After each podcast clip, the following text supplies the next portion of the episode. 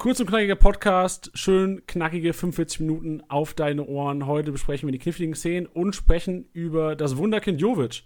Jovic ist zurück, wie sieht das Eintracht-System aus und sprechen über Sorgenkinder. Kunja, Wirtz, Blair bereiten Kopfschmerzen, wir geben Empfehlungen. Viel Spaß im Podcast.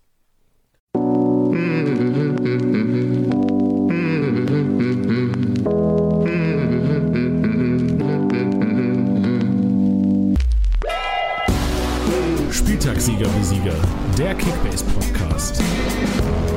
Mit deinen Hosts Titti und Janni. Hallo und herzlich willkommen, Spieltagssieger Besieger, der Kickbase Podcast. Schön, dass ihr dabei seid. Titti, schön, dass du auch dabei bist heute. Hallo, ich finde es immer schön, mit wie viel Elan du am Montag in diese Folge reinkommst. Ich hoffe, ein paar Leute können das mitnehmen. Ja, ja, Tiddy, es ist vor allem, wir, wir haben ja gesagt, Tiddy und ich haben uns geschworen, wir machen eine kurze, intensive Folge, weil der Relevanzzeitraum, also wir, wir ehren das hier Montagabend, 18 Uhr, ist ja kurz. Also 24 Stunden 30 ist, ist Spieltag. Gladbach, äh, Gladbach Bremen steht an. Und da muss die Elf stehen. Und da wollen wir natürlich unsere Manager hinbringen. Und wenn du das aus Entertainment-Gründen am Mittwoch oder am Donnerstag hören solltest, bist du ein absoluter Ehrenmann oder eine absolute Ehrenfrau. Vielen Dank. Okay, wir versprechen, wir bauen irgendwo, irgendwo bauen wir Witze ein. Irgendwo bringen wir euch zum Lachen. Ja, wahrscheinlich, wenn ich meine Aufstellung erzähle. ja, genau. Ja, wie lief's denn am Wochenende bei dir, Teddy? Ähm, das soll eine kurze Folge werden, deswegen bitte zum nächsten Punkt. Es lief scheiße. es lief scheiße. Okay, gut. Dann äh, weg davon. Vielleicht kommen wir ganz kurz zur Büroliga, weil das ja auch immer ähm, gefragt wird, wie es da lief am Wochenende. Ähm, Tiddy, an dieser Stelle nehm, übernehme ich auch gerne, weil Tiddy tatsächlich einen zweistelligen Platz belegt hat. Zehnter Platz, 750 Punkte. Ja, ich sehe Florian Wirz 0 Punkte. Das war. Äh, du hast keine Alternativen gehabt, wahrscheinlich, ne, am Freitagabend? Nope. Man merkt schon. Kurz angebunden, Tiddy. Äh, Kevin Campbell 33 Punkte. Sich auch mehr erwartet. Kunja mit 15, sicherlich ärgerlich. Sprechen wir nachher auch nochmal drüber. Angelino 61, da können wir vielleicht auch nachher drüber quatschen, nochmal, was mit dem seiner Punkteausbeute ist. Lässt ja auch ein bisschen nach. Dennis Zakaria getroffen, hat ja so ein bisschen den Bobbes gerettet, nehme ich an, oder? Ja, da, den habe ich gekauft vor zwei Spieltagen, auch noch vor den Bayern. Und ähm, da erinnere ich mich an, an Tims Kommentar. Ich weiß auch, dass Tim diesen Podcast hört. Äh, liebe Grüße. Ähm, und hatte drunter geschrieben, und völlig zu Recht hat er drunter geschrieben, viel Glück. Äh, damit hatte er recht, aber der Gamble hat sich ausgezahlt, sagen wir es so. Und äh, ich musste Augustinsson noch verkaufen und habe von dir Zichos bekommen, der tatsächlich mein viertbester Spieler war mit 86 Punkten. Nicht schlecht. Und ich, mich wundert so ein bisschen Pavlenkas äh, Punkteanzahl, wenn ich hier gerade in deinem Team sehe. Äh, 109 Punkte, obwohl er zu Null gespielt hat und gewonnen hat hat er keinen Torschuss abbekommen aufs Tor. Das war, ja, das aber, das ist, aber, das, aber das, ist, das, das ist ein typischer Pavlenka. Deswegen habe ich den, weil den, den Marktwert darf man bei dem auch nicht beachten. Der geht immer hoch und runter und weiß ich nicht. Und klar sind da schlechte Spiele dabei, aber auch genügend grüne Balken. Deswegen bin ich eigentlich ganz froh mit dem, vor allem in Anbetracht, dass ich in einer anderen Liga ohne, also mit einem 500k-Keeper spiele, bin ich mit dem eigentlich recht zufrieden. Ist jetzt aber keine Kaufempfehlung, sondern einfach für einen, für einen Keeper, den man nebenbei einfach hat und da so vor sich hin plätschern lässt und nicht auf den Marktwert achtet, äh, bin ich sehr zufrieden mit dem. Ja, bei mir muss man sagen, also Lukas Hernandez hat null Minuten gespielt, daher auch null Punkte gemacht. Äh, ich habe es aber trotzdem nicht geschafft, ihn zu verkaufen. Ich habe ja groß angekündigt letzte Woche, dass die letzte Chance ist für Hernandez. Ich gebe ihm noch eine. Ich, ich stelle ihn nochmal auf. Aber auch daran geschuldet, dass du Ficker Jovic gekauft hast und äh, mein Angebot abgelehnt wurde. Naja, gut, aber das habe ich ja angekündigt. Also ich habe davor jedem gesagt, die sollen es gar nicht erst probieren. Ich hole mir den und äh, ja, er ist da, wo er hingehört. Ja, und jetzt fragt ihr euch natürlich, für, was so, so, eine Summe ist er über den Tisch gegangen? 33,333888 ja. Euro. Also Weiß ich gar nicht warum. Millionen. Ich glaube, weil ich, ich, hab, ich normalerweise runde ich meine Ziffern ja immer mit der 1860 ab.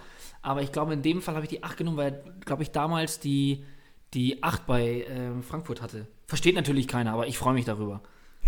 das, ist, so weit habe ich wirklich nicht gedacht. Ich dachte, du willst, weil ich ja, also, oder viele in der Liga, unter anderem auch ich, biete oft einfach Periodezahlen. Also ich hätte jetzt, ich dachte, du denkst vielleicht daran, dass irgendjemand 33,33333 bietet und willst das Ganze psychologisch irgendwie äh, umgehen. Ja, das soll man natürlich, das, doch, das sollte man schon auch be beachten. Aber bei mir ist es so, wenn ich jetzt vom Blitz getroffen werden sollte, glaube ich, habe ich versteckte Messages in meinen Kickbase-Transfers hinterlassen die ihr so noch 20 Jahre nach meinem Abtreten herausfiltern könnt. Alright. Eure letzte Chance. Denn auch in dieser Woche möchten wir euch auf unsere Aktion mit unserem Partner Devolo hinweisen. Devolo, Internet überall zu Hause, Top WLAN über die Steckdose. Denn ihr habt noch die Chance bis zum 24.01. Wenn ihr jetzt auf den Kalender schaut, das ist der kommende Sonntag. Kommender Sonntag, 24.01., 23.59 Letzte Chance, also bis dahin 20%, also ganze 20% zu sparen auf Devolo-Produkte im Online-Store Cyberport. Checkt dazu gerne mal unsere Shownotes ab. Da haben wir einen Link für euch reingepackt. Oder schaut direkt unter www.cyberport.de slash kickbase vorbei. So kommen wir jetzt zu den kniffligen Szenen des Spieltags und wir fangen an mit dem 2 zu 1 der Wolfsburger gegen Leipzig und da kam Diskussion auch auf, teilweise auch zu Recht. Äh, ich habe mir auch Gedanken drüber gemacht und sicherlich eine der kniffligsten Szenen des gesamten Spieltags. Warum gab es hier keinen Fehler vor Gegentor oder warum gibt es momentan Stand jetzt keinen Fehler vor Gegentor für Marcel Sabitzer. Also ich, ich fühle mich ein bisschen schlecht, dass ich das jetzt beantworten muss, aber ist auch total in Ordnung. Da, also Janni und ich, wir haben da ja immer als, als Sprachrohr kriegen wir den Shit immer ab. Ähm, aber wir können es zu dem Zeitpunkt sagen, dass wir Opta kontaktiert haben. Ähm, wir warten da noch auf eine Rückmeldung, deswegen möchten wir uns jetzt, Stand jetzt im Podcast, noch nicht festlegen. Für mich ist es nämlich eine klassische 50-50 Entscheidung sagt sich natürlich auch einfacher, wenn man Sabitzer nicht im Team hat, aber ich finde es in Ordnung, wenn er sie jetzt noch korrigiert bekommen sollte. Also wenn er den Fehler vor Gegentor kriegt. Ähm, wir hatten da ausführlich auch schon mal privat drüber gesprochen. Ein Dribbling da kurz vom 16er, vielleicht nicht optimal. Äh, eine Anspielstation hätte er mit Halstenberg gehabt. Ähm, ja, also wenn's, wenn's, wenn's, wenn er es nicht bekommt, finde ich es in Ordnung, weil Gerhard da ordentlich Druck macht und ihm da nicht so viele Optionen übrig bleiben. Andererseits, wenn er es bekommt aufgrund äh, des Dribblings vom 16er, finde ich es auch in Ordnung. Also es bleibt abzuwarten, was, ob der da dann entscheidet. Ähm, ja, es, es liegt am Analystenteam, das wir kontaktiert haben. Ich glaube aber, dass man mit beiden Entscheidungen wirklich konform sein kann. Genau, und nur um es nochmal klarzustellen, das klang jetzt eventuell so, als würden wir da Einfluss drauf nehmen können. Es ist so, wenn wir Opta kontaktieren, kontaktieren wir bezüglich einer Erklärung. Also wir versuchen ähm, euch da transparent eine Erklärung zu geben, warum der Analyst so entschieden hat. Genau. Und das ist an dieser Stelle noch nicht passiert. Also die Rückmeldung kam an dieser Stelle noch nicht. Ähm, und ich bin bei dir. Also Gerhard macht einen super Job, Sabitzer hätte er nicht dribbeln sollen, ja. Ähm, knifflige Entscheidung. Und ich würde mich, klar, ich bin auch kein Sabitzer-Besitzer, also mir macht es im Endeffekt, äh, tangiert es mich auch wenig, aber bin natürlich für Gerechtigkeit. Aber hier ähm, wüsste ich noch nicht mal, was gerecht wäre. Ja, Zweiter Case, äh, abgefälschte Torvorlage Kostic. Ja. Das ist natürlich, da haben wir sehr, sehr viele Nachrichten bekommen. Ähm, da warten wir ebenfalls auf die offizielle Erklärung. Dass es keine Vorlage ist, sollte den Podcast-Hörern klar sein. Vielleicht sind jetzt viele dabei, die äh, aufgrund der Nachrichten oder aufgrund ähm, ja, die, die eben genau diesem, dieser Situation jetzt heute hier einschalten. Äh, da heiße ich euch erstmal willkommen. Da ist es nämlich so, dass es eine Vorlage nicht gibt, weil Kabak da noch am Ball ist. Und auch wenn der Pass von Kostic ursprünglich ankommt, ähm, hilft es nichts dabei, dass es dass solche Aktionen dann nicht als reiner Assist in der Bundesliga-Statistik ähm, gelistet werden. Das ist einfach die Regel. Nur so können wir eine Konstanz oder auch Opta eine Konstanz ähm, ja, gewährleisten, dementsprechend dann auch eine Fairness, das ist eine klare Linie. Wir brauchen nicht drüber reden, dass es jedem Kostic-Besitzer, aber auch ähm, Fußballfan natürlich wehtut, dass sowas dann nicht belohnt wird. Aber es ist nun mal die Regel, ähm, warum es keine abgefälschte Torvorlage gibt. Da haben wir jetzt noch keine feste ähm, Entscheidung vorliegen. Äh, da geht, geht, natürlich schnell der Vergleich in die Richtung ähm, von der Vorlage von Florian Wirz jetzt vor äh, weniger äh, kurzer Zeit. Da ist die Sache, dass man es aufgrund des Dribblings und dem Einschreiten von Kabak eventuell als ähm, neue Spielsituation gewertet werden kann. Ähm, wenn es da aber eine Erklärung gibt, die nicht dieser entspricht, werden wir euch das auf jeden Fall mitteilen. Ihr wisst ganz genau, es, li es liegt äh, uns ganz, ganz viel daran, ähm, dass wir euch da up to date halten und da auch transparent sind und möchten das auch so übermitteln. Ähm, es wäre jetzt nur falsch, da jetzt irgendwie zu suggerieren, ob das jetzt so ablief oder so ablief oder das die Erklärung ist, weil wir wissen die offizielle Erklärung gerade noch nicht. Ähm, ich kann mir das vorstellen, dadurch, dass es halt eben bei Amiri eine fließende Bewegung war. Ähm, klar wurde da auch abgefälscht, aber es kann sein, dass das als neue Spielsituation gewertet wurde und dann eben die abgefälschte Torvorlage nicht gewertet wird. Da jetzt aber auch viele noch gefragt hatten, warum geht es denn nicht Pass des Todes, warum geht es nicht Großchance kreiert? Und so weiter, ähm, liegt daran eben auch an dem Abfälschen zum einen, zum anderen Pass des Todes, weil es keine klare 1, äh, 1 gegen 1 Situation mit dem gegnerischen Keeper war und Großchance kreiert auch nicht, weil als der Pass ankommt, es zuerst für Jovic bis zum Einschreiten noch keine Großchance ist. Also er erarbeitet sie sich in dem Sinne selber ab dem Moment, wo Kabak eingeschritten ist. Ja, und einige fragen sich jetzt ähm, gerade nochmal Thema Großchance kreiert. Großchance kreiert wahrscheinlich eines der, der heiß diskutiertesten Themen da draußen momentan in unserer Community. Auch völlig verständlich, dass da ähm, sicherlich Meinungen auseinandergehen, weil hier auch immer wieder ein, ein Schuss Subjektivität vom jeweiligen Analysten ähm, mit reinfließen. Weil du gerade von dem Selbsterarbeiten sprichst, würde ich vielleicht hier noch was kurz äh, hinzufügen. Wir hatten vor, war das letzte Woche oder vor zwei Wochen die Situation, ich glaube, es war letzte Woche, ähm, Olmo, äh, Pfostenschuss gegen Dortmund. Haidara passt auf Olmo, Olmo kämpft sich durch und schließt, auf, äh, schließt ab und trifft den Pfosten, hat dafür Großchance vergeben bekommen, Haidara Großchance kreiert. Wir haben hier noch ein kurzes was zum Nachreichen von letzter Woche, weil Opta ähm, uns erst nach der Aufnahme dann quasi geantwortet hatte auf unsere Frage zur Erklärung der Situation. Und hier ist es so, das können wir uns für die Zukunft merken oder können wir Manager uns auf jeden Fall für die Zukunft merken, dass ähm, der, der Passgeber, also Haidara, die, die Großchance zurecht bekommen hat, selbst wenn der Abschluss oder der, der Spieler, der zum Torabschluss kommt, sich äh, die Großchance selbst erarbeitet. Derselbe Case, den gab es diese Woche. Pavard passt auf Sané, der äh, in keiner Situation ist abzuschließen oder in keiner Situation ist, eine Großchance ähm, abzuschließen, dribbelt zwei der Leute aus und kommt dann vor, vor, vom Keeper von Freiburg, von Müller, äh, zum Abschluss, da der Abschluss wieder eine Großchance. Also kriegt Pavard, ähm, obwohl er jetzt keinen speziellen Pass gegeben hat, aber ähm, da Sané sich selbst die Großchance kreiert, laut Opta hier äh, oder laut Opta Analysten bekommen hier Pavard oder in dem Fall letzte Woche Haidara trotzdem die Großchance kreiert. In dem Falle können wir sehr froh sein, dass Messi nicht in der Bundesliga spielt. Ja. Weil der tankt sich durch alles durch. Das ist richtig. Da würden ähm, die Abwehrspieler vielleicht sogar mal oder die Torhüter Großchancen kreiert bekommen. Ja, und äh, da, um, um, um ähm, ja, den Kreis zu schließen, ähm, finde ich sehr gut, dass du es gesagt hast. Auch da, ihr seht, wenn es was nachzureichen gibt, tun wir das auch. Äh, das werden wir in den nächsten Fällen, die wir heute jetzt besprochen haben, noch keine Erklärung haben, nämlich auch tun. Deswegen, ähm, ja, Füße stillhalten. Und um den Kreis zu schließen, was, was diese Situation angeht, ähm, da ist eben diese, dieser Kontakt von Kabak entscheidend, dass es Großchance kreiert nicht gibt. Wenn der nicht da ist, dann ähm, ja, würde Kostic diese Punkte auch bekommen. Ja, so sieht's aus. Sehr gut. Dann lass uns über den Lattenkracher reden. Einige oder viele Leverbesitzer, äh, es gab einen kleinen Aufschrei am Wochenende, oder auch, es gab da auch einen kleinen Aufschrei am Wochenende, warum Lever nicht die Punkte für Lattenkracher bekommt. Und denselben Case hatten wir auch schon vor, vor ein paar Wochen, aber für alle, die heute zum ersten Mal reinhören, wegen ihrem Lever oder wegen Hinteregger, wo, wo dasselbe passiert ist, ähm, Lattenkracher gibt es nur dann, wenn der Ball unabgefälscht gegen, den, die, gegen die Latte oder den Pfosten gibt. Genau dasselbe bei rechter oder linker Pfostentreffer. Und hier war es so, dass Müller noch am Ball war und daher äh, der Ball sonst ins Tor gegangen wäre. Lever bekommt daher keine plus 10 für Lattenkra Lattenkracher.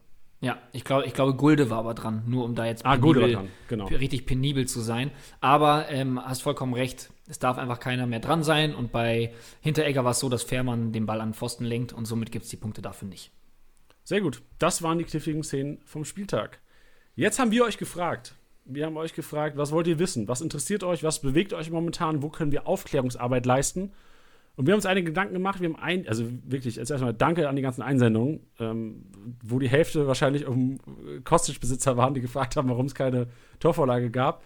Die, an die andere Hälfte ähm, auch nochmal vielen, vielen Dank, weil ihr habt uns ermöglicht, heute recht einen guten Content bieten zu können. Wir haben einiges ausgearbeitet und fangen vielleicht an mit einigen, wir haben es ein bisschen aufgeteilt. Es gibt einmal Fragen zu Bewertungsthemen und einmal äh, Fragen zu Spielern. Und ähm, als Abschluss haben wir uns überlegt, weil das auch gefragt wurde, Rotationskandidaten aus, äh, von den Top-Teams äh, herauszuarbeiten, erarbeiten, die jetzt gerade in der englischen Woche eventuell mit dem Risiko behaftet sind, rauszurotieren. Und da, da gehen wir jetzt ran. Wir starten also mit den Bewertungsthemen. Und die Frage kam, könnt ihr mal bitte erklären, wann es plus 1, plus 2, plus 3, also wann, wann, wann es Pass gegnerische Hälfte, wann es Pass vorderes Drittel, wann es präziser Pass gibt und wann es das eventuell dann auch plus 2, plus 3, plus 4 gibt äh, im Live-Match-Day. Hier eine relativ einfache Erklärung. Also Pass gegnerische Hälfte, dazu muss der Passempfänger in der gegnerischen Hälfte stehen. Pass vorderes Drittel, selbes hier. Der Passempfänger muss im vorderen Drittel stehen. Präziser langer Pass erklärt sich, glaube ich, von selbst. Oder? Präziser ja. langer Pass. Ähm, jetzt fragt ihr euch, okay, wann gibt es denn äh, das Plus 3? Also man kann als Spieler natürlich auch einen präzisen langen Pass im vorderen Drittel spielen, was auch in der gegnerischen Hälfte ist. Also in diesem Fall würdest du für einen präzisen langen Pass, welcher im vorderen Drittel stattfindet, was ja auch in der gegnerischen Hälfte ist, plus 3 bekommen. Genau. Ich hoffe, damit ist die Frage, oder das, das war. Das hast du sehr gut erklärt, Janni. Das fand ich sehr gut. Das hat es mir auch nochmal wirklich sehr nahe gebracht. Wir haben es davor nicht abgesprochen und ich fand es sehr gut. Ja, und, und also, was ich noch ergänzen wollte, dann kannst du auch gerne, ich kann sein, dass du das jetzt ergänzen wolltest. Wenn es jetzt vorkommt, dass zum Beispiel passgegnerische Hälfte mal plus 5, plus 6, plus 7 steht, dann sind das kumulierte Werte. Ich glaube, das hatten wir ja auch vor ein paar Wochen schon mal mit drin im Podcast. Aber hier auch nochmal für alle, die jetzt zum ersten Mal, weil die Fragen echt auch oft aufgekommen sind, wie, diese Bewertungen zustande kommen, das sind kumulierte Werte weil wir von unseren Datendienstleister Opta Datenpakete jeweils bekommen und äh, das in 30 Sekunden Takten, wenn ich mich nicht irre. Und von daher kann es mal passieren, wenn jemand innerhalb von kurzer, äh, kurzer Dauer, innerhalb von 10 Sekunden drei Pässe spielt in der gegnerischen Hälfte, was jetzt bei Dortmund Bayern oft vorkommt, weil die den Ball hin und her schieben in der gegnerischen Hälfte, kann es mal vorkommen, dass man dann, ich, ich sehe jetzt im, im, Profil von Guerrero beisp beispielsweise, dauernd mal plus 5 Pass gegnerische Hälfte. Das sind einfach fünf Pässe kumuliert. Ein Traum. Genau das wollte ich sagen. Didi, heute wie, ah. wie aus einem Ei hier, wir beide. aus einem Guss. Irre. Ja, aus einem Guss. Aus einem Ei, auch geil. Aus einem Ei finde ich noch besser, habe ich auch noch nie gehört. Ja, ja. Äh, wann gibt es den zu Null-Bonus, wurde gefragt. Ähm, dazu muss man zwei Kriterien ähm, erfüllen als Spieler, als Kickbase-Spieler. Und zwar in der Startelf stehen und 45 Minuten zu spielen. Also das sind die zwei Kriterien. Deshalb auch, ähm, viele haben gefragt, Kunja-Besitzer, weil es davon viele gibt. Ähm, er ist in den 60. reingekommen. Klar hat er 30 Minuten gespielt, aber das qualifiziert nicht für den Zu-Null-Bonus. Und auch eine Einwechslung zur Halbzeit qualifiziert nicht für den Zu-Null-Bonus. Und hätte, Beispiel jetzt vielleicht von gestern, hätte Bayern zu Null gespielt, hätte Leroy Sané auch keinen Zu-Null-Bonus bekommen, obwohl er relativ lange gespielt hat durch die frühe Auswechslung, äh, Einwechslung für Gnabry. Ähm, das hätte ihn nicht qualifiziert, weil kein Startelf. Genau. Und da ist dann natürlich auch die Frage, warum macht ihr das nicht anders? Ähm, das ist generell auch eine Frage, warum wertet ihr das nicht so? Warum macht ihr das nicht so? Ähm, wir müssen immer schauen, also grundsätzlich ist es so, dass wir während der Saison natürlich keine Bewertungen ändern oder neue hinzufügen oder welche wegnehmen. Das ist ganz klar, weil es wäre super unfair, wenn man das während der Saison ändert. Das wäre Wettbewerbsverzerrung und ich glaube, da sind wir alle auf einem Nenner. Ähm, viele Dinge können wir nicht einfach so ändern, weil wir das ja natürlich auch auf den Dingen basieren müssen, die uns Opta liefern kann. Ähm, ich nenne da mal zum Beispiel diese, das, das Beispiel von dem Pass von Kempf äh, letzte Woche. Dieser Wahnsinnspass auf Sosa. Ähm, ja, unglaublicher Pass, wir wissen es alle, aber es gibt einfach datenbasiert keine Werte, womit wir das hätten heraus, ja, also noch, noch mehr belohnen können als diesen präzisen langen Pass weil es war kein Pass des Todes, es war kein Tor eingeleitet, es war keine kreierte Großchance und so weiter. Ähm, deswegen müssen wir da auch immer schauen, das ist beim zu Null Bonus aktuell auch so. Also es gibt diese Datengrundlage von Beginn an um mindestens 45 Minuten und natürlich muss man da schauen, da muss dann auch ein Austausch stattfinden. Das wird ja auch, ob sowas möglich ist, sowas zu erfassen, wenn man sagt, ein Spieler muss mindestens 60 Minuten gespielt haben oder weiß ich nicht was. Da gibt es genügend Kriterien, wo wir uns auf jeden Fall einen Kopf drüber machen werden aber es passiert unter der Saison nicht und es ist jetzt nicht so, als könnten wir sagen, wir erheben jetzt einfach mal kurz einen Wert. Also das muss im Zusammenhang mit Opta und der Datengrundlage passieren. Wir müssen das zusammen koppeln und dann einen gemeinsamen Weg finden. Ja, das auch nur so nochmal generell zu den Bewertungen, dass man das nicht mal eben kurz abändert, wie wir lustig sind, sondern dass das alles Hand und Fuß haben muss, damit eben auch diese gleiche Bewertung gewährleistet ist. Ritter der Gerechtigkeit, sag ich. Ritter der Gerechtigkeit und der Gleichheit. So sieht's aus. Wie sieht's aus mit der Gleichheit äh, in Frankfurt? Um hier mal Themenwechsel einzuläuten. Oh. Äh, Silva Jovic. Ja. System mit Jovic. Tiddy, du als frisch gebackener, und da spricht jede Menge Neid, ähm, weil ich hätte gern meinen Hernandez ähm, für Jovic geopfert. Du als frisch gebackener Jovic-Besitzer, ähm, was war, also zuerst mal vielleicht, was, das ist auch ein bisschen Interviews da jetzt, was war deine Intention? Warum so viel Geld für Jovic? Was erhoffst du dir? Und was glaubst du, wie wird Frankfurt aussehen in den nächsten Wochen? Also ich glaube, man darf jetzt, ähm, also ich bin immer kein Fan davon, ein Spiel ähm, ja, repräsentativ für den Rest der Saison äh, ja, zu nehmen. Denn, also wir wissen alle, was Jovic kann, weil in seiner letzten Saison, die er bei Frankfurt gespielt hat, ähm, er Unglaubliches gemacht hat. Und wir wissen alle, was er kann. Wir wissen alle, was er für ein, jetzt hätte ich beinahe ein schlimmes Wort gesagt, aber ein abgeklärter, ich hätte beinahe was, also schlimm wäre das Wort nicht gewesen, aber ihr wisst, was ich meine. Ich glaube, man sagt es einfach nicht.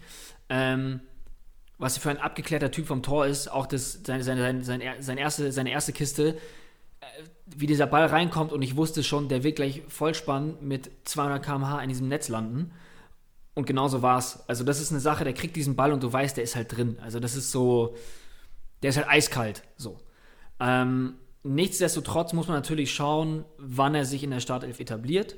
Ich glaube nicht, dass Jovic jetzt für den Rest der Saison für jedes Spiel mindestens ein Tor schießt. Das wird nicht passieren. Also, ich lasse mich gerne eines Besseren belehren. Das ist natürlich nicht.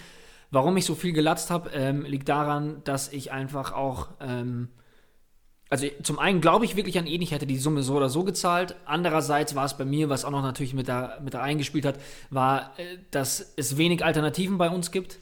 Ähm, und dass eben dieser besagte Trans dieser Wintertransfer ist, in den ich sehr viel Hoffnung gesteckt habe und auf den ich auch gewartet habe. Ohne dass ich wusste, dass es Jovic wird, wusste ich, dass irgendein Kracher wird kommen. Ähm, und dann ist es bei mir halt Tyram-Abgang gewesen. Ähm, Augustinsson ist länger verletzt, der fällt. Äh, ich habe Mukoko abgegeben. Es war so ein bisschen so, so, jetzt musst du mit deiner Kohle auch was anstellen. Und ich glaube, dass Jovic äh, dem Ganzen auch gerecht wird. Okay, und jetzt nochmal auf die Frage, nachdem du hier Jovic in den Himmel gehypt hast. Äh, Hä?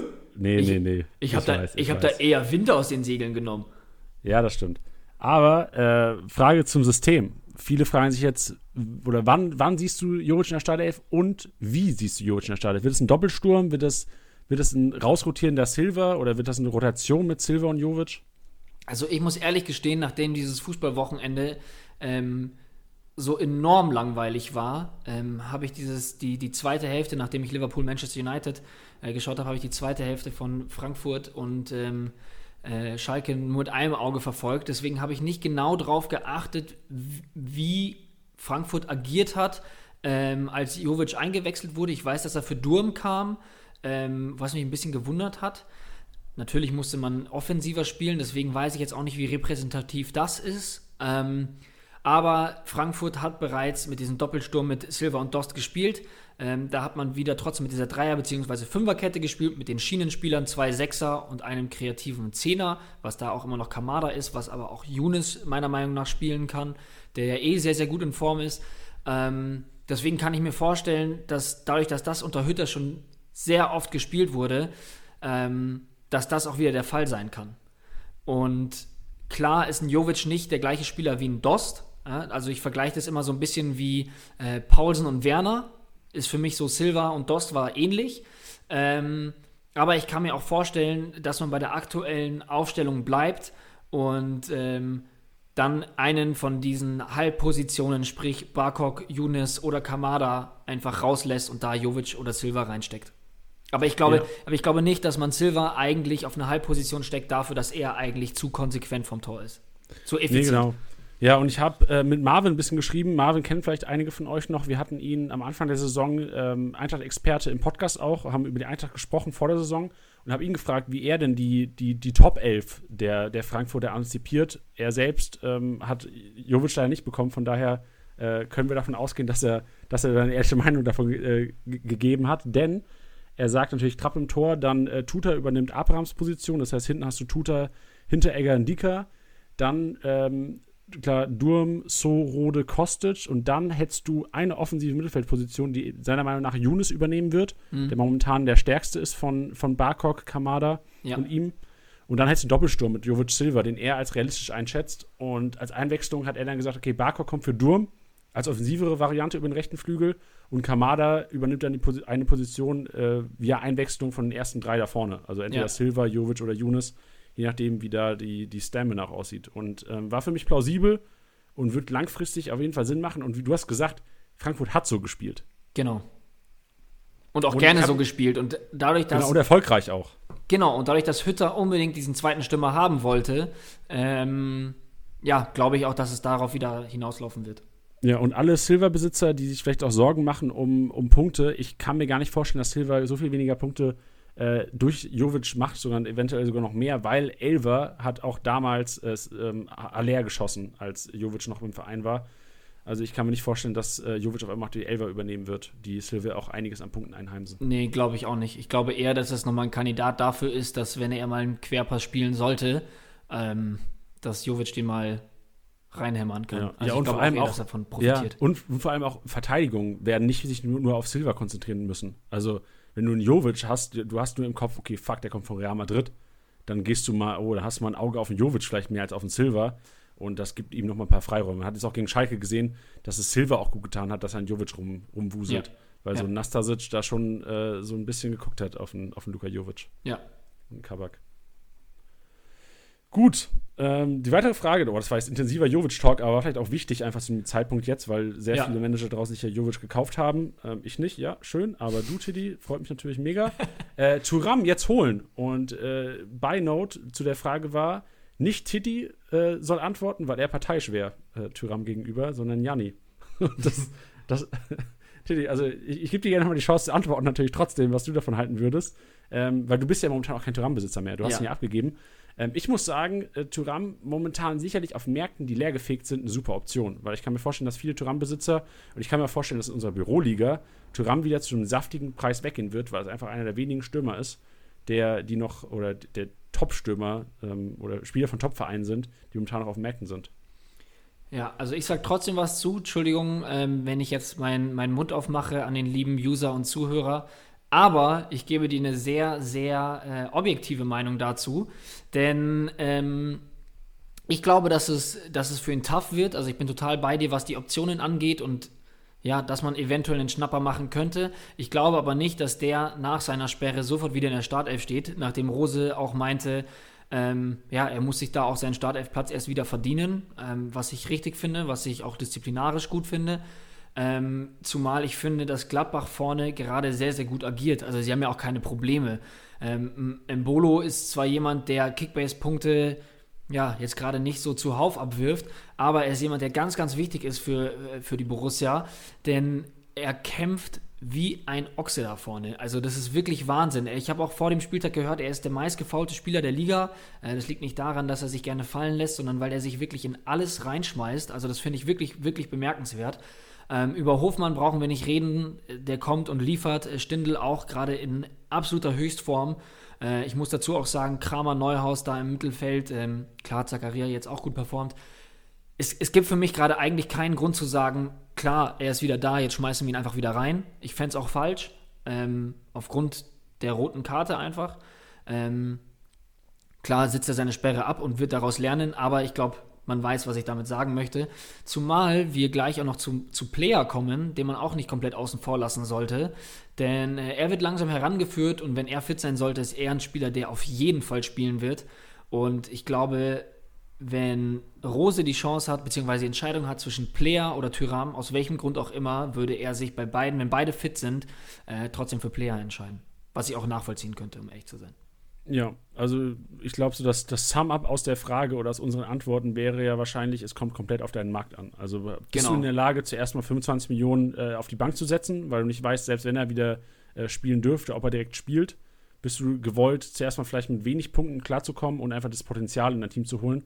Oder sagst du dir, okay, ich, ich muss einiges opfern für, für, für das Geld jetzt, für, für Tyram. Da würde ich mir das Ganze zweimal überlegen. Also ich würde mein Team jetzt nicht verschlechtern, um ihn zu holen. Ja, genau. Das, das trifft es ziemlich gut. Was machen wir mit Kunja, äh, Tiddy? Ah. Du vielleicht, oder das, das machen wir. Was machst du mit Kunja? Ich habe ich hab auch ein Händchen wieder diese Saison, gell? Also wirklich, du hast echt, also wirklich, das kann man hier neutral sagen. Klar, wir, wir sprechen viel miteinander, aber ich glaube, ähm, was Pech angeht, bist du ganz vorne dieses Jahr. Ja, vor allem, ja, vor allem so individuelles Pech. Diese, diese rote Karte nicht hätte sein müssen. Dann jetzt Kunja, der eine super schwierige Situation hat. Ähm, ich habe da vorhin äh, über Liga Insider mich darüber geflogen, äh, wo es hieß, Labadia muss Kunja-Einsätze gut dosieren. Das ist die Headline. Und ähm, das ist genau das, was wir gesagt haben, auch in der PK vor dem Spieltag. wir können es aktuell nicht einschätzen. Ähm, so wie es ausschaut, ist eine Operation nicht zwingend notwendig bei Kunja, ähm, was eigentlich ein ganz gutes Zeichen ist. Für Manager deswegen ein bisschen schlecht, weil es, glaube ich, einfach super willkürlich wird, ob er spielt oder nicht. Weil es wahrscheinlich Tage gibt, wo er beschwerdefreier ist als sonst oder beschwerdefrei ist und sonst hat er Wehwehchen. Ähm, deswegen glaube ich, wird da jetzt aktuell ähm, keine lange Spielzeit auf ihn zukommen pro Spiel. Ähm, ja, deswegen wirklich schwierig. Ich, also ich werde ihn nicht verkaufen, weil ich keine Alternativen habe und weil ich trotzdem große Stücke auf ihn setze. Aber nichtsdestotrotz ist es jetzt kein Spieler, wo ich sage, gerade in dem Preissegment, wenn ich da eine Option hätte für einen Stammspieler, der ähnlich punktet oder eine gute Durchschnittspunktzahl hat, dann würde ich tauschen. Ja, das sehe ich auch so. Also wieder eine Frage von Optionen. Klar muss man bedenken, dass Kunja meiner Meinung nach sogar noch ein größeres Potenzial an Punkten hat als Tyram, weil Kunja einfach noch mehr in den Spielaufbau eingebunden ist und eigentlich von der Veranlagung her schon so ein kleiner Sancho sein kann in Kickbase. Und da muss man sicherlich abwägen, ob man das Risiko gehen möchte, weil äh, nehmen wir an, also ich, so, man hofft ja eigentlich, gerade in Ligen, wo der Markt leer ist, dass er eventuell operiert wird. Da weißt du, dass du drei, vier Wochen raus ist, aber das klang ja so nach demselben Case wie Lewandowski damals, der nach drei, vier Wochen auch wieder in der Startelf stand und dann geliefert hat ohne Schmerzen und dann besser war als je davor, äh, als je zuvor. Von daher ähm, würde ich mir als, also sollte man als Kunja-Manager vielleicht sogar hoffen, dass er operiert wird, dann kannst du ihn vier Wochen auf die Bank hocken und dann weißt du genau, dass er wiederkommt und liefern wird, weil das Potenzial hast du nur selten. Also selbst ja. zu dem Preis momentan und Hertha, also das ganze Team hat ja unfassbar Potenzial eigentlich. Ja, das ist, ja, ich, ich würde es halt so ein bisschen weiterhin, ich weiß, dass es beim Marktwert wehtut, aber ich würde weiterhin einfach abwarten, weil man kann es nicht einschätzen, weil letztendlich heißt es, muss der Junge operiert werden und kommt er überhaupt mit und dann spielt er halt trotzdem da die, die paar Minuten am Wochenende und spielt meiner Meinung nach schon eigentlich sehr befreit und sehr spritzig, ähm, wo man sich auch immer denkt, was genau hat er jetzt? Ähm, ja, deswegen ist es so ein bisschen dubios, aber nichtsdestotrotz, ich würde es einfach mal ein bisschen beobachten und ich glaube, dass man das dann ein bisschen besser, um, um sich einfach ein besseres Bild machen zu können, um es besser abschätzen zu können. Ja, vielleicht auch die englische Woche jetzt der falsche Zeitpunkt, solche Entscheidungen zu treffen, ja. weil eine englische Woche ja auch für Spieler mehr Belastung bedeutet. Ja. Ich kann mir schon vorstellen, dass Kunja vielleicht, wenn man in den Rhythmus bekommt, jeden Samstag ein Spiel, ähm, vielleicht dosierter trainieren kann oder eventuell auch gar nicht trainieren kann und dann am Wochenende. Also ich kann mir vorstellen, dass Kunja einer ist, dem reicht es im Abschlusstraining mal ein bisschen gegen, gegen die Pille zu hauen und der kann trotzdem am Wochenende in der Startelf stehen. Ja. Also da muss man sicherlich abwarten, bis die engsten Wochen vielleicht noch vorbei sind, weil Hertha ja auch keine Doppelbelastung hat. Was machen wir mit Wirtz? Und ähm, ich kann vielleicht für mich sprechen. Ich habe ihn am Freitag verkauft, nachdem er noch nicht mal im Kader war. Am Freitagabend habe ich mich dazu entschlossen, ihn zu verkaufen. Tiddy, du hast, also ich rede von einer anderen Liga, vielleicht ich gerade wundert, ob wir in der Büroliga alle Spieler haben dürfen. Nein. Tiddy hat äh, jetzt in der Büroliga noch. Was machst du mit Wirtz, Tiddy? Äh, ja, ist auch einfach geil, dass es diese, dieses Problemspieler-Thema gibt und es einfach nur meine Spieler sind. Ja, das stimmt auch ähm, echt. Ja, ich, ich behalte ihn. Ich behalte ihn einfach aus dem gleichen Grund. Wenig Alternativen bei uns. Ähm, sehr kompetitive Liga. Zwölf Mann drin, die sich wirklich jeden Transfer um die Ohren schlagen.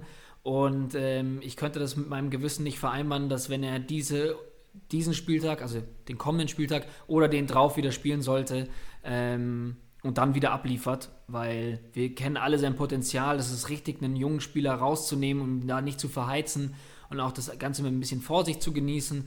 Ähm, nichtsdestotrotz, ähm, ja, glaube ich nicht, dass der jetzt eine ewig lange Ausfallzeit haben wird. Man muss natürlich sagen, ich habe keinen medizinischen Background und da auch keine Insights, aber ähm, es klingt jetzt für mich alles dramatischer und hochgeschaukelter, als es dann am Ende letztendlich ist. Ja, und also um vielleicht nochmal meine Entscheidung auch so ein bisschen zu begründen, die Partien, die jetzt anstehen, sind Dortmund, Wolfsburg, Leipzig, Stuttgart. Und das war auch so mit der Grund, warum ich gesagt habe, es bringt jetzt relativ wenig. Ähm, in der Liga gab es Alternativen. Ich habe mit Elvedi ähm, ersetzt, was im Endeffekt dann auch gar nicht so schlecht war von den Punkten her. Ähm, ist jetzt kein Hochkaräter, aber ich habe mir gedacht, okay, lieber die konstante 80 bis 100 Punkte, als jetzt den Gamble durchgängig zu haben für die nächsten Wochen und den Gamble zu haben, auch wenn er spielen sollte, gegen starke Gegner eventuell schlechte Punkte, weil Leverkusen momentan einfach so ein bisschen durchhängt. Hm. Ja, ja, aber jetzt kommen wir vielleicht auch mal, jetzt, kann, jetzt kann, darf ich auch mal reden, weil ein weiteres Problemkind, was wir ähm, hier ansprechen wollen, ist Player. Und äh, da komme ich ins Spiel. Und ähm, du, weiß nicht, was du machen würdest an dieser Stelle. Bei mir ist es mit Player so, ich habe ursprünglich 35 Millionen für ihn ausgegeben und bei mir ist es so ein kleines Ego-Ding inzwischen. Also ich weiß ähm, laut Pressekonferenz heute, dass er sehr wahrscheinlich nicht in der Startelf stehen wird morgen oder generell noch ähm, Probleme haben wird, die nächsten Wochen wieder auf 100% zu kommen und auch mal 90 Minuten zu gehen und Kickbase Manager wieder richtig zu beglücken. Von daher werde ich ihn halten, an ihm festhalten, äh, auch weil er jetzt mein einziger Stürmer ist und ich sonst ähm, ohne Stürmer spielen müsste oder beziehungsweise mit sehr schwachen Alternativen. Halte ich am Player fest, muss aber sagen, dass ich Manager inzwischen auch raten würde, ähm, so ein bisschen über das Ego wegzugehen, weil ähm, man muss bedenken, Tyram kommt wieder zurück und ähm, Tyram wird wieder Spielzeit bekommen und wenn ein Player jetzt andauernd noch weiterhin Probleme haben sollte und ihr habt Alternativen äh, im selben Preissegment, dann muss man eventuell auch mal sagen, okay, ich habe jetzt vielleicht 10 Millionen in Wind geschossen, habe aber dafür eine Alternative, wo ich mir keine Sorgen machen muss. Muss aber auch sagen, dass es äh, viele Ligen da draußen wahrscheinlich äh, gibt, die keinen Playerersatz mehr auf den Märkten haben. Von daher ähm, fieber ich mit euch Manager mit und äh, bin bei euch und hoffe weiterhin auf Player. Ich glaube auch, ähm, dass jetzt dieser Zeitpunkt ist, wir haben vor der Saison oft darüber geredet und ähm, generell ein Tipp von mir, den gab es immer vor der Saison, aber das ist jetzt das Paradebeispiel. Jetzt ist der Moment in der Saison, wo man von dieser Emotionalität loslassen muss. Also es ist wie zum Beispiel Hoffenheim, die eigentlich in den letzten Jahren immer so ein bisschen um die europäischen Plätze mitgespielt haben. Die sind aktuell auf dem 14. Platz und performen nicht. Äh, abgesehen jetzt von Performern wie Kramaric. Ähm, ja, es sind einfach Spieler, auf die würde ich gerade nicht setzen. Weißt du, was ich meine? Also manchmal hält man ja fest, wenn man sagt, naja, aber eigentlich und in der Vergangenheit haben die ja. Nee, das ist jetzt gerade der Moment dieser Emotionalität, wo man sie verscherbeln muss. Das war für mich genauso wie mit Mukoko. Ihr kennt mich jetzt alle gut genug. Das ist ein Spieler, den ich am liebsten die ganze Saison lang durchhalten würde. Dafür, dass er aber dann nur ein, ähm, ja, Ergänzungsspieler bzw. Einwechselspieler von Dortmund ist, war er mir einfach zu teuer und dann muss er halt gehen, weil du musst dann, also man will ja auch was reißen bei Kickbase. Und ähm, da ist für mich Hoffenheim das perfekte Beispiel, so, weil dass man jetzt nicht noch groß auf Schalke, Köln und äh, Mainz setzt, ist klar. Aber Hoffenheim ist eigentlich eine Mannschaft, wo man eigentlich immer gerne Spieler hat. Und jetzt ist dieser Moment, wo man sagt, werdet sie vielleicht los. Ja, ist richtig. Ähm, es, ist, es ist schwer, das als Manager zuzugeben, auch mit dieser Emotionalität wegzukommen. Und es ist interessant, dass du es ansprichst, Tiddy, weil ja. du ja im Grunde genommen der, der emotionalste Kickbase-Manager bist, den ich zumindest kenne, der seine Spieler ja durchaus auch, äh, äh, weiß nicht, wie ich das betiteln würde, aber ähm, liebt. Ja. Ja. Ähm, ja, von daher, aber ich gebe dir völlig recht. Also man muss oftmals auch in Punkten denken. Also genau, und das, da bin ich jetzt nur gerade drauf gekommen, weil das Gleiche das mit Player ist. Also du hast genügend Argumente genannt, warum du ihn hältst.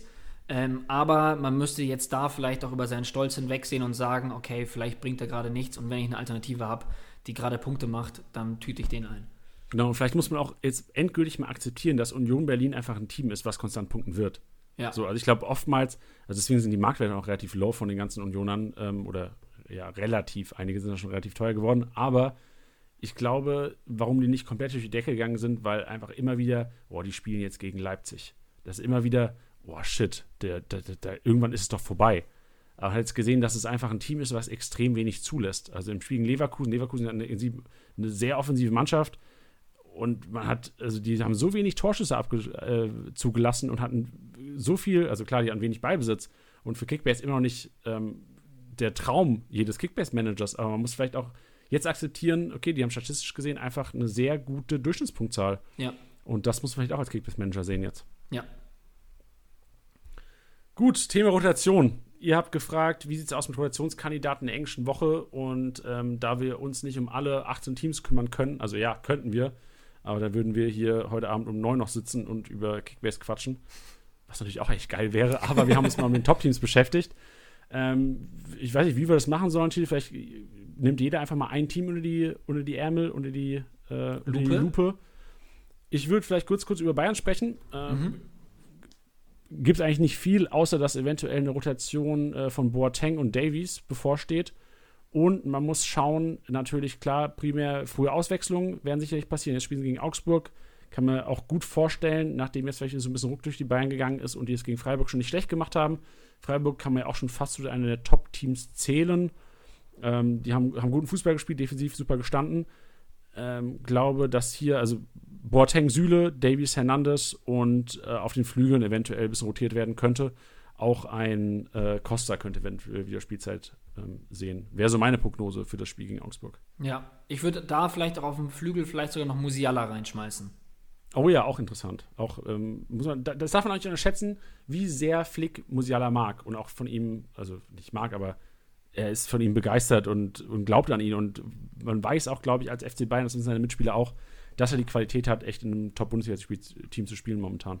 Ja, genau. Und also auch deswegen, weil eben so weil er so überraschend oft auch, ähm, nee, weil er oft überraschend in der Startelf stand, so rum, ähm, ja, würde ich ihn äh, auch mal auf den Zettel draufschreiben.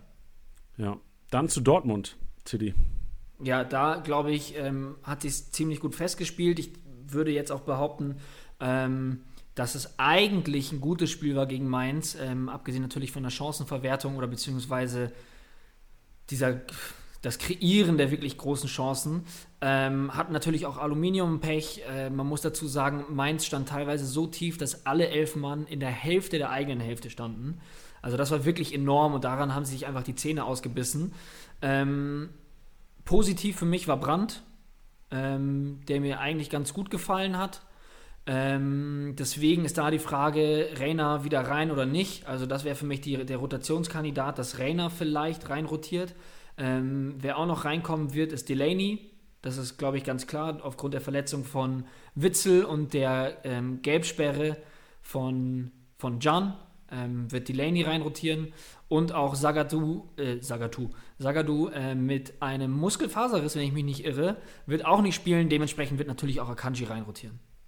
Ja, was man bedenken muss, eventuell noch, ähm, wäre vielleicht ein Meunier, der eine Pause bekommen könnte.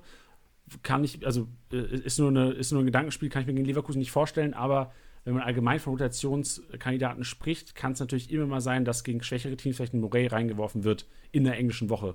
Für diese Woche sehe ich das aber klar nicht.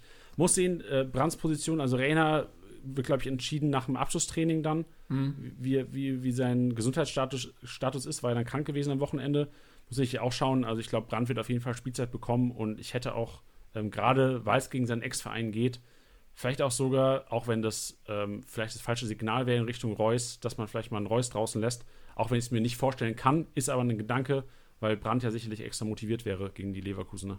Ja. Leipzig. Und Leipzig ein Team, was enorm gerne rotiert und Nagelsmann liebt es ja eigentlich in englischen Wochen Überraschungen rauszuhauen. Woche für Woche. Von daher wahrscheinlich eine der schwersten Mannschaften zu predikten, wie die Startelf da aussehen kann. Ich kann mir gut vorstellen, dass vielleicht ein Heizberg mal eine Pause bekommt und ein Klostermann anfangen darf. Ähm, Mukele muss man auch schauen, wie es ihm geht. Ähm, er wurde zwar jetzt nicht als angeschlagen gesehen momentan, aber ist auf jeden Fall vom Platz gehumpelt. Ähm, oder was man so gelesen hat, dass er auch einen Schlag abbekommen hat oder beziehungsweise leicht angeschlagen war. Nach dem Spiel am Wochenende muss man schauen, ob da eventuell dann doch ein Heizenberg drin bleibt und ein Klostermann auf die rechte Position geht oder ein Haidara zurückgezogen wird. Ähm, Sabitzer und Kampel sehe ich als relativ gesetzt, ein Angelino auch. Vorne muss man schauen. Also ich glaube, gerade in den englischen Wochen könnte auch mal ein Olmo auf der Bank Platz nehmen, äh, ein Kunku und Forsberg vielleicht anfangen oder ein Forsberg bleibt draußen, ein Kunku und Olmo fängt an. Und ich würde mich fast festlegen, nachdem ich es jetzt die letzten zwei Wochen gecallt hatte, dass Pausen anfängt, dass Pausen jetzt ja. anfängt. Also, ja, das glaube ich auch. Ähm, gerade gegen Union, die, wo du, ähm, wenn du Pausen draußen lässt, ja komplett die, die, die Luft äh, Zweikämpfe abgeben kannst im Grunde genommen. Äh, kann ich mir schon vorstellen, dass ein Pausen reingeworfen wird. Und gerade über den Kampf, weil gegen Union musst du selbst auch als Team kämpfen und Pausen ist der eine, der sich immer reinwirft. Von daher glaube ich, dass ähm, Olmo, Forsberg und Kunku, weiß, weiß was ich, Flippe, Flip, Flippe Coin, zwei von drei, spielen und äh, Paulsen in der Spitze. Ja. Ja, sehe ich auch. Also ein Stürmer könnte ich mir, also einen gesetzten, ähm, fixen Stürmer kann ich mir auch gut vorstellen. Klar hat es mal gut geklappt mit Forsberg da vorne drin oder auch mal mit Olmo, aber nichtsdestotrotz hat den da jetzt auch ähm, gegen Wolfsburg hat es klar gefehlt, dass da irgendwie ein richtiger Stürmer auf dem Platz steht. Deswegen, was du richtig gesagt hast, jemand, der sich da vorne reinkämpft, wie jetzt zum Beispiel ein Paulsen da vorne drin, kann ich mir auch sehr, sehr gut vorstellen.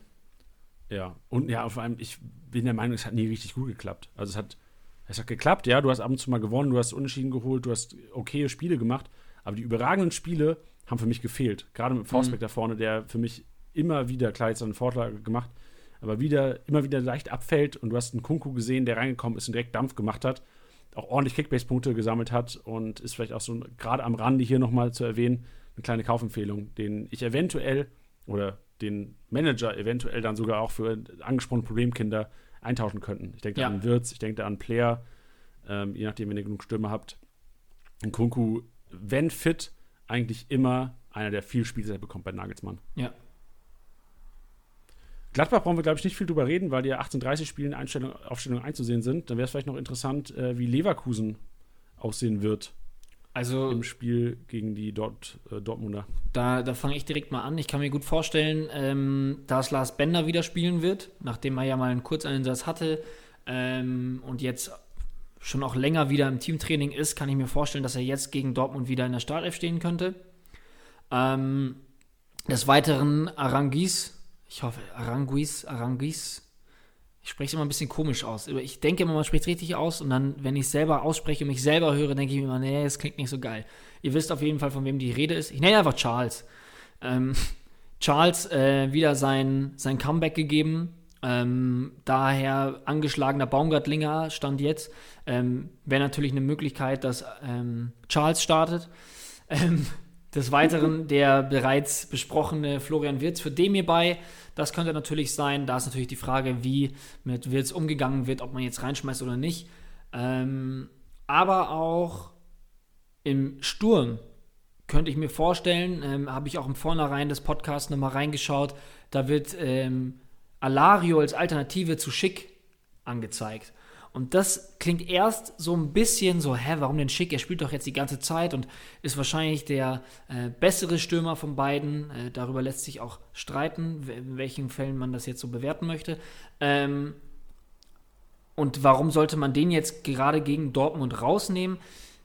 Für mich ist es so, du wirst gegen Dortmund, also es wird hoffentlich äh, ein offener Schlagabtausch ähm, und, es, und es wird tough, weil Dortmund auch defensiv schon deutlich besser geworden ist, meiner Meinung nach. Ähm, und ich glaube, dass du die wenigen Chancen, die du hast oder die du vielleicht voraussichtlich äh, bekommst, die wenigen Chancen, dass du die machen musst. Und da finde ich, ist Alario irgendwie der Stürmer, der da schon noch mal ein Stück kälter vom Tor ist. Also gar nicht, darf man gar nicht vergessen, Schick, ein, ein ganz grandioser Spieler, der, sobald er den, den Ball bekommt, sehr, sehr viel macht, sich da auch reinhaut. Aber äh, Alario ist einer, der schon bevor er den Ball kriegt, ja, so sich das Ganze so ein bisschen ausguckt, da schon viel ackert. Und er ist halt jemand, dass wenn der vom Tor frei zum Schuss kommt, jetzt möchte ich es nicht verschreien, dass er irgendwie dreimal Großchance äh, vergeben bekommt am äh, Morgen, äh, übermorgen. Das äh, möchte ich jetzt so nicht voraussagen, aber ich könnte mir trotzdem vorstellen, dass das vielleicht eine Alternative ist, zu sagen, er ist ein Rotationskandidat, weil er vielleicht den besseren Abschluss hat, beziehungsweise die bessere Chancenverwertung. Das könnt ihr gerne mit Statistiken äh, mir vor die Nase knallen. Das ist mein subjektives Empfinden.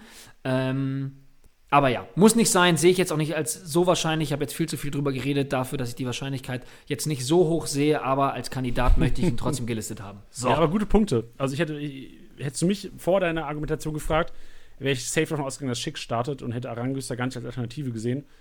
Äh, Aranguis, äh, Alario gar nicht als Alternative gesehen. Ich muss jetzt, muss jetzt aber sagen, was du, was du sagst, macht Sinn. Würde aber trotzdem, wenn ich mich entscheiden müsste, würde ich eher einen Schick aufstellen als einen Alario. Ja. Auch in der Matchday-Challenge. Ja. Oder wahrscheinlich würde ich in der Matchday-Challenge gar nicht auf Leverkusen gehen, weil es sicherlich wieder ein Spiel sein wird, wo sich äh, Dortmund und Leverkusen gegenseitig Punkte wegnehmen. Ja. Von daher, aber ein, ein geiles Fußballspiel. Also ich, ich, ich freue mich drauf. Hoffentlich wird's geil, weil die letzten richtig geilen Spiele, wo man sich sehr viel erhofft hat, da kam wenig bei rum. Boah, das stimmt, ey. Wie viel 0-0 am, am Wochenende auch. Und da sind wir bei unserer letzten Frage des heutigen Podcasts. Verteidiger punkten sehr gut momentan. Also ähm, bedeutet das, also wirklich, wenn man sich die Top 11 anguckt, im Grunde genommen hättest du auch 10 Verteidiger aufstellen können und einen Goalie. ähm, Verteidiger punkten sehr gut momentan. Denkt ihr, also so ist die Frage formuliert, äh, soll, man sollte mehr Geld in die Defensive investieren? Lohnt sich das weg von der Offensive, weil die letzten Jahre durchgängig so immer so waren, das war auch unsere Erfahrung, du brauchst Leute, die an Torbeteiligung oder die an Toren beteiligt sind. Und wenn du die nicht hast, sieht es mager aus. Dieses Jahr sieht das Ganze so aus, ja, am besten Verteidiger, die an Toren beteiligt sind. Ja, finde ich eine spannende Frage. Ähm, bin gespannt, was da für Input kommt. Von mir jetzt, oder? Äh, nee, ich meine auch von, von den Zuhörern.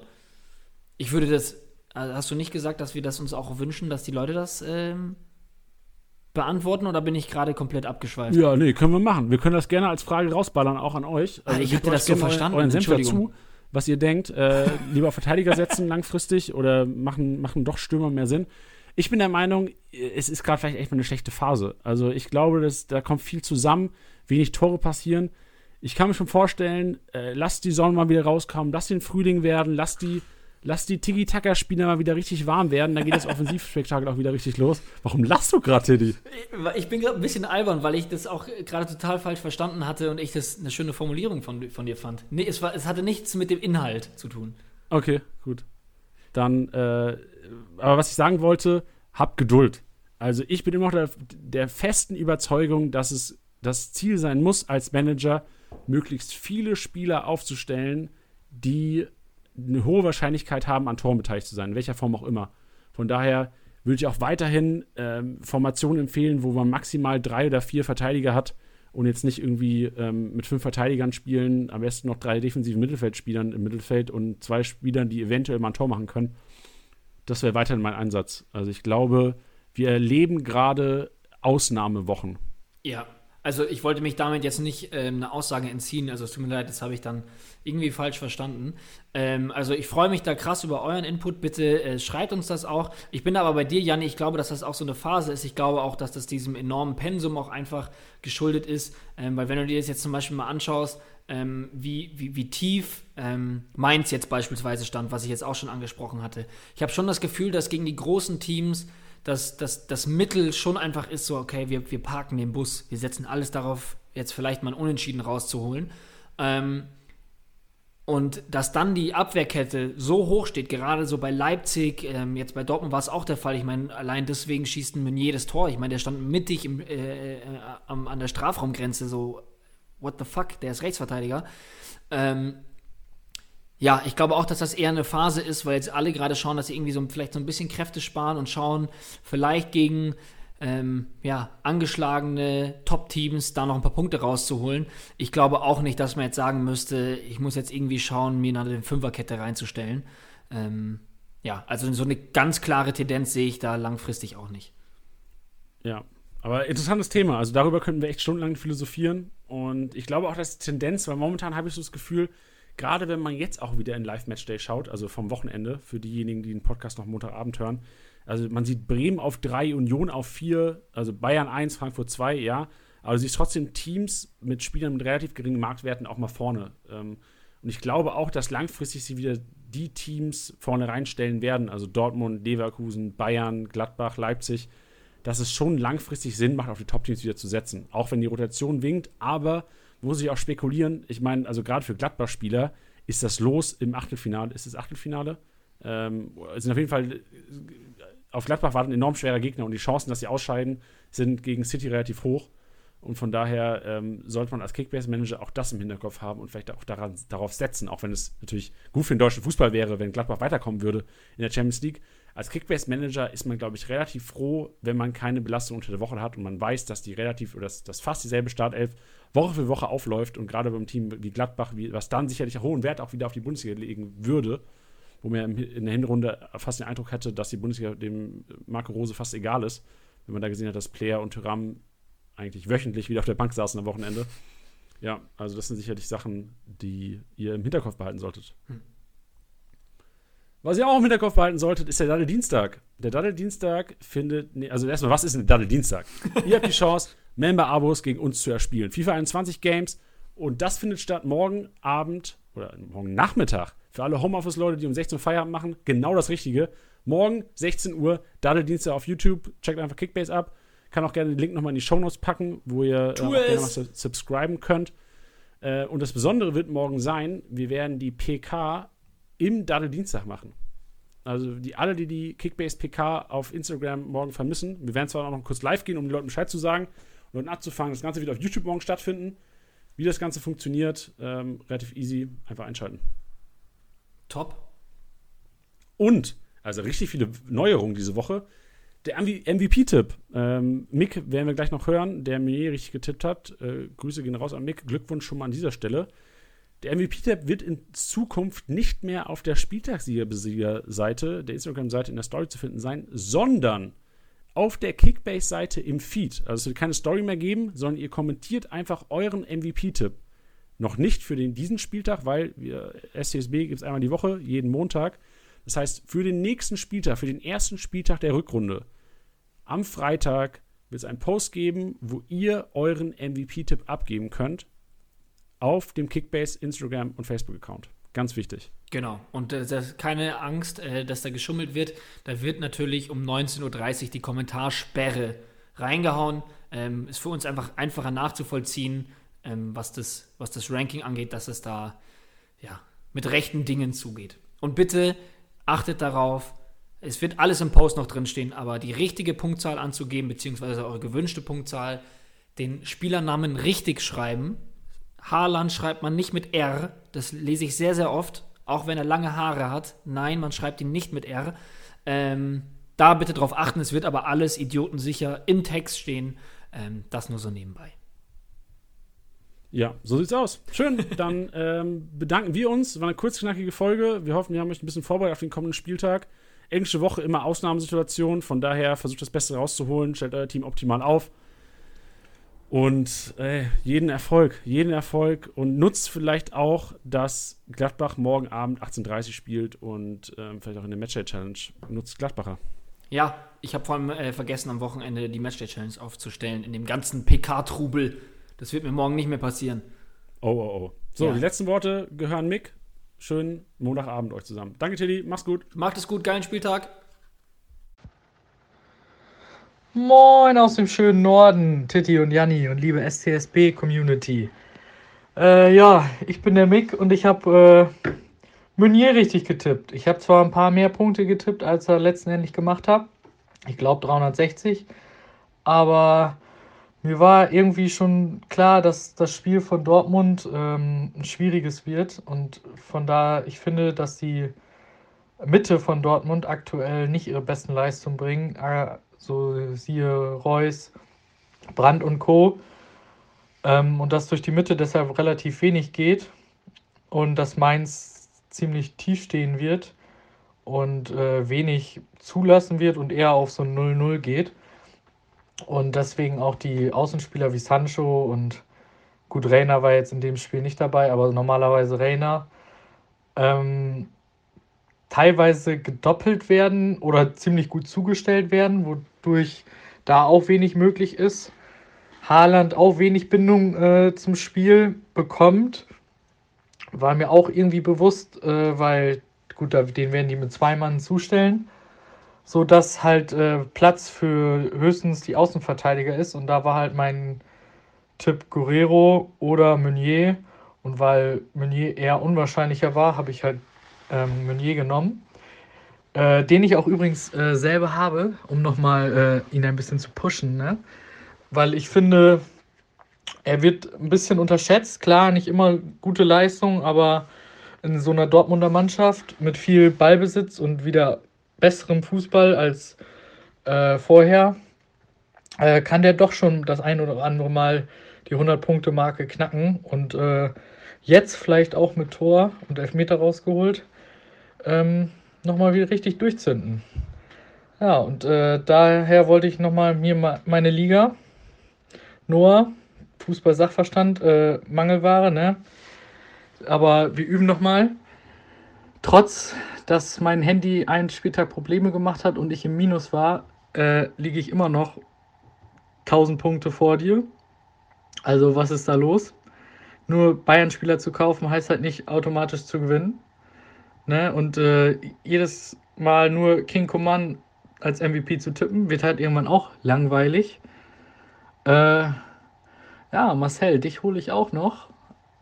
Auch wenn ich noch ein paar Punkte Rückstand äh, habe. Deine Leverkusener schwächeln auch aktuell. Und mein Sancho und mein Lever, die kommen äh, gut in Fahrt. Von daher, ich hab euch bald. Und äh, so, jetzt wünsche ich euch noch alle einen schönen Montag oder Dienstag, je nachdem, wann ihr es hört. Und äh, eine schöne Restwoche.